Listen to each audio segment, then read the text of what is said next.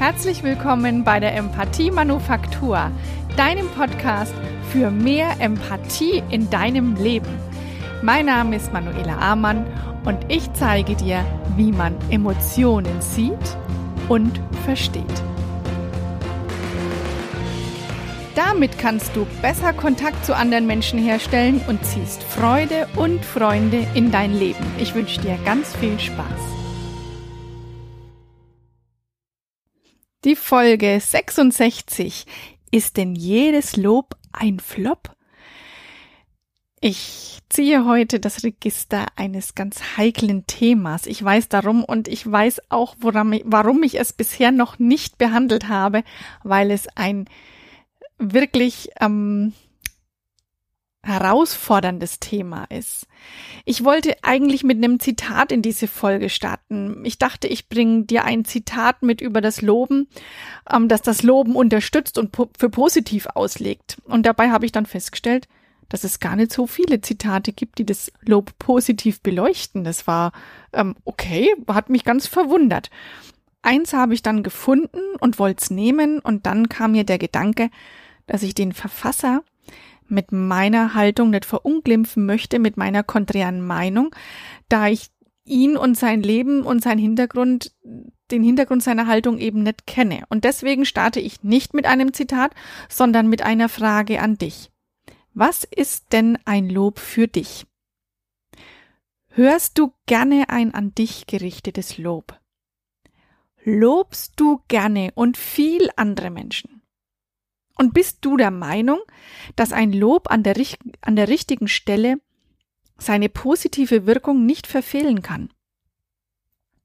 Ich habe in einigen Folgen schon mal kurz meine Haltung zum Lob geäußert und habe dann gemerkt, dass das auf Unverständnis stößt und das kann ich auch nachvollziehen. Ich selbst kenne Lob, habe selbst Lob unzählige Male eingesetzt und war auch der Meinung, dass ein gerechtfertigtes Lob nicht fehlen darf dass es wichtig sei zu loben, dass Kinder dran wachsen und aufblühen würden und dass sich Mitarbeiter vom Lob, vom Lob, vom Chef Lob wünschen würden. Und ich dachte auch, dass wir Lob brauchen, um motiviert weiterzumachen. Es ist tatsächlich das Gegenteil der Fall, und heute stelle ich mich der Herausforderung dieses Themas und beleuchte das Lob von allen Seiten mit allen zur Verfügung stehenden Leuchtmitteln. Zuerst einmal ein Fakt. Die Antwort auf die Frage, warum ich selbst bis vor einigen Jahren Lob für das beste Mittel zur Motivation anderer gehalten habe, ist, dass ich selbst abhängig davon gewesen bin. Ja, abhängig. Denn Lob macht süchtig. Harter Tobak? Lob macht süchtig. Und ich erkläre dir das auch. Ich wähle ein Beispiel mit einem Kind, wobei das Alter ähm, gar keine Rolle spielt. Es könnten auch Erwachsene sein, von denen ich spreche. Ich denke nur, anhand eines Kinderbeispiels kannst du dir das besser vorstellen. Nun, ein Kind kommt zu dir und zeigt dir ein selbstgemaltes Bild. Und du sagst, ui, der sieht ja toll aus. Das Kind strahlt dich an und hat gelernt. Wenn ich sowas male, ist es toll. Und damit hat es auch gelernt, dass jemand anderes beurteilt, sagt, ob und wie schön das Gemalte ist. Das Kind hat gelernt, dass die Bewertung einer Leistung immer einem anderen obliegt. Und genau dieses Muster erfährt das Kind dann auch in der Schule. Hier wird wieder bewertet und wieder gelobt. Der Glaube, dass der, der gelobt wird, eine gute Leistung gebracht hat und der, der nicht gelobt wird, eben keine Leistung erbracht hat, der setzt sich dann durch. Das Kind wird gelobt für eine gute Note, für eine schlechte bekommt es Hausarrest und Nachhilfe. Das befeuert weiter den Glauben, nichts wert zu sein, beziehungsweise nur, nur dann was wert zu sein, wenn sich ein Lob an eine Leistung anschließt. Und so schließt sich der Kreis, weiter nach Lob zu streben. Ist ja logisch. Das Kind und ich und vielleicht auch du. Wir haben uns damit abhängig gemacht von der Bewertung anderer. Es geht mir jetzt überhaupt nicht darum, eine Diskussion anzuzetteln über unser Schulsystem, sondern es geht mir lediglich darum, möglichst gut zu erklären, was Lob aus uns macht. Denn Lob macht süchtig. Und damit brauchen Kinder mehr und mehr Lob und Belohnung, um motiviert zu werden. Und das setzt sich dann im Erwachsenenalter selbstverständlich auch durch. Das wird weitergegeben, weil man es eben selbst so gelernt hat. Der Punkt, dass man zunehmend mehr Lob benötigt, um motiviert sein zu können, bringt mich dann zum zweiten Punkt. Die eigene intrinsische Motivation, die intrinsische Motivation, das ist die Motivation, die von innen rauskommt, also von der eigenen ähm, Energie raus entsteht, also die intrinsische Motivation, die geht durch Lob verloren. Das eigene Verhalten entsteht dann nicht, nicht mehr aus der Freude, aus Interesse und aus kindlicher Neugier, sondern aufgrund der Erwartung eines Lobes oder einer Belohnung. Ist doch krass, oder?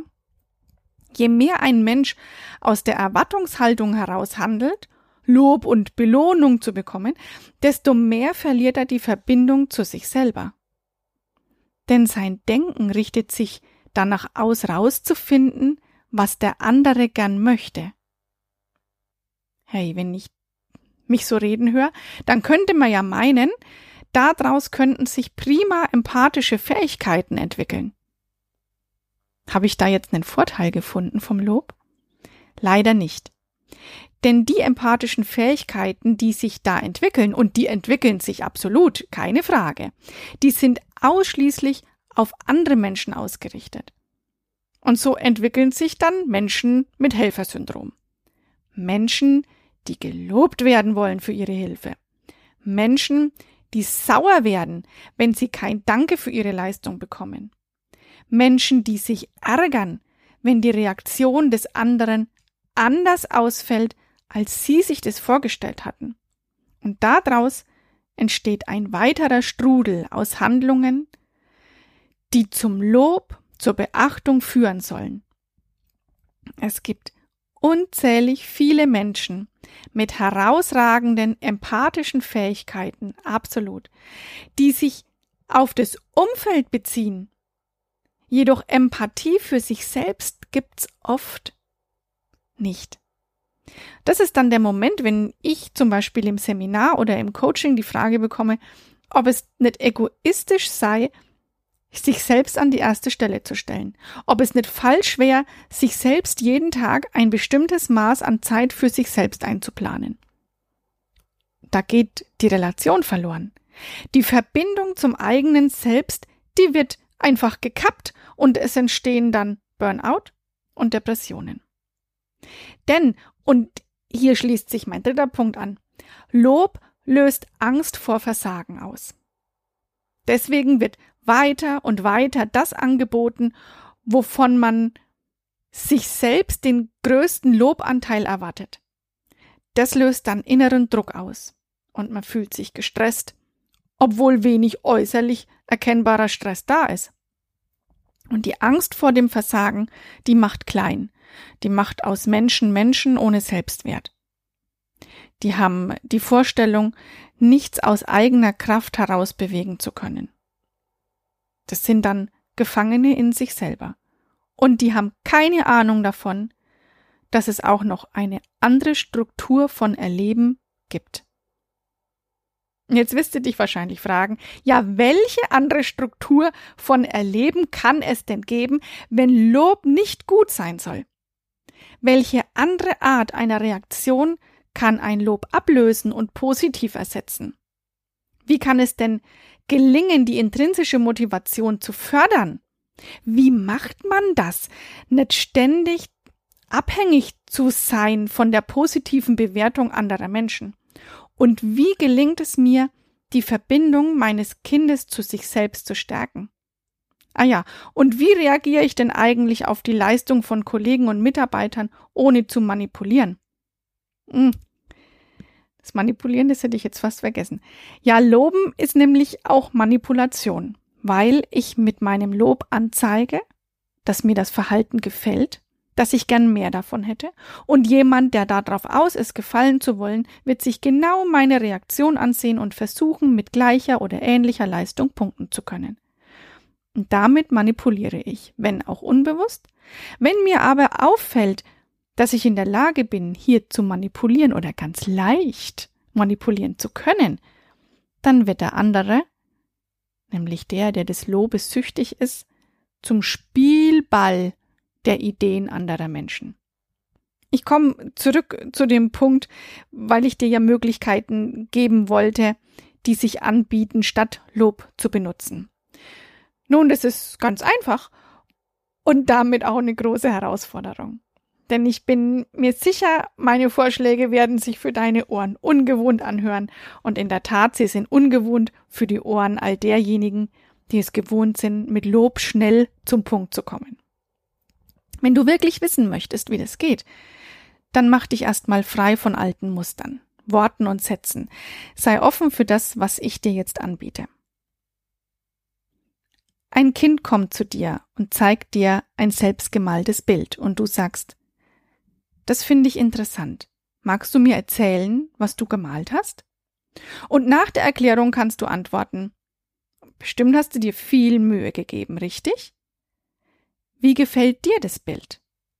Und nach der Antwort dann, da freue ich mich für dich.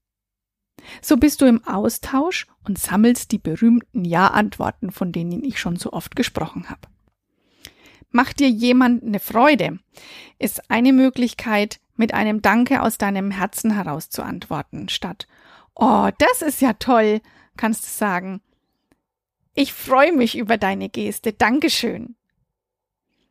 Am Arbeitsplatz wird das Lob des Chefs oder der Chefin abgelöst von Danke, dass Sie sich so einsetzen. Gefällt es Ihnen, sich hier einbringen zu können? So wird immer wieder eine Verbindung von der Leistung zum Erbringer hergestellt. So bringst du dem Mitarbeiter, deinem Kind, deinen Kollegen oder dem Freund, der Freundin direkt mit der Leistung in Verbindung und du bereitest mit deiner Frage die Basis für intrinsische Motivation vor. Vielleicht sind dir die empathischen Antworten auf eine gelungene Leistung ein wenig zu wenig emotional, zu wenig Action. Wenn dem so ist, kann ich das verstehen. Mir geht's nämlich genauso. Und dann kommt mein Sohn um die Ecke und erzählt mir, dass er zum Beispiel Klassensprecher geworden ist und ich platze raus mit Wow, das ist ja spitze. Und dann merke ich, dass ich das ja anders machen wollte, dass ein Satz wie Oh, das sind ja Neuigkeiten. Wie geht's dir damit? Freust du dich? Eine empathischere Möglichkeit gewesen wäre zu antworten. Daran kannst du sehen, dass sich jemand wie ich, ausgestattet mit allen Facetten der Emotionspalette, nicht immer und ausschließlich empathisch äußert. Und gerade beim Lob ist es eben für mich eine Herausforderung. Mir ist klar, dass ich mit einer Podcast-Folge nicht die gesamte Bandbreite der Lobeshymnen und deren Auswirkungen und die besseren, in Anführungsstrichen, besseren Sätze aufzeigen kann. Ähm, als ich damals meinen Trainer gefragt habe oder ihm, ihm erzählt habe, dass es mir schwerfällt, mein Wuhu und mein Wie cool ist das denn? Ähm, oder mein berühmtes, das ist ja grandios, nicht auszurufen, da war seine Antwort und die gebe ich jetzt einfach so mal frei wieder. Da war die Antwort, es ist okay, wenn du etwas Positives aus vollem Herzen sagst, weil dich dein Gefühl dorthin bringt. Und es wird immer ein Ringen bleiben. Das hat äh, der wunderbare Stefan Becker gesagt und ich bin ihm super dankbar dafür, vor allem für dieses Ringen. Ich mag in dieser Folge auch noch aufzeigen, was Empathie bewirkt, wenn du sie Step by Step immer wieder anwendest. Ich bleibe auch jetzt beim Beispiel des Kindes. Stell dir vor, ein Kind kommt mit einem selbstgemalten Bild um die Ecke und sagt, Oh, das hat mir Spaß gemacht. Mir gefallen die Farben. Und es gibt überhaupt keine Frage, ob und wie es dir gefällt. Dieser kleine Mensch wäre komplett bei sich komplett aufgegangen in der Tätigkeit, die er sich selbst gesucht hat. Stell dir Menschen vor, die einfach aus innerer Überzeugung Dinge tun, die ihnen gut tun.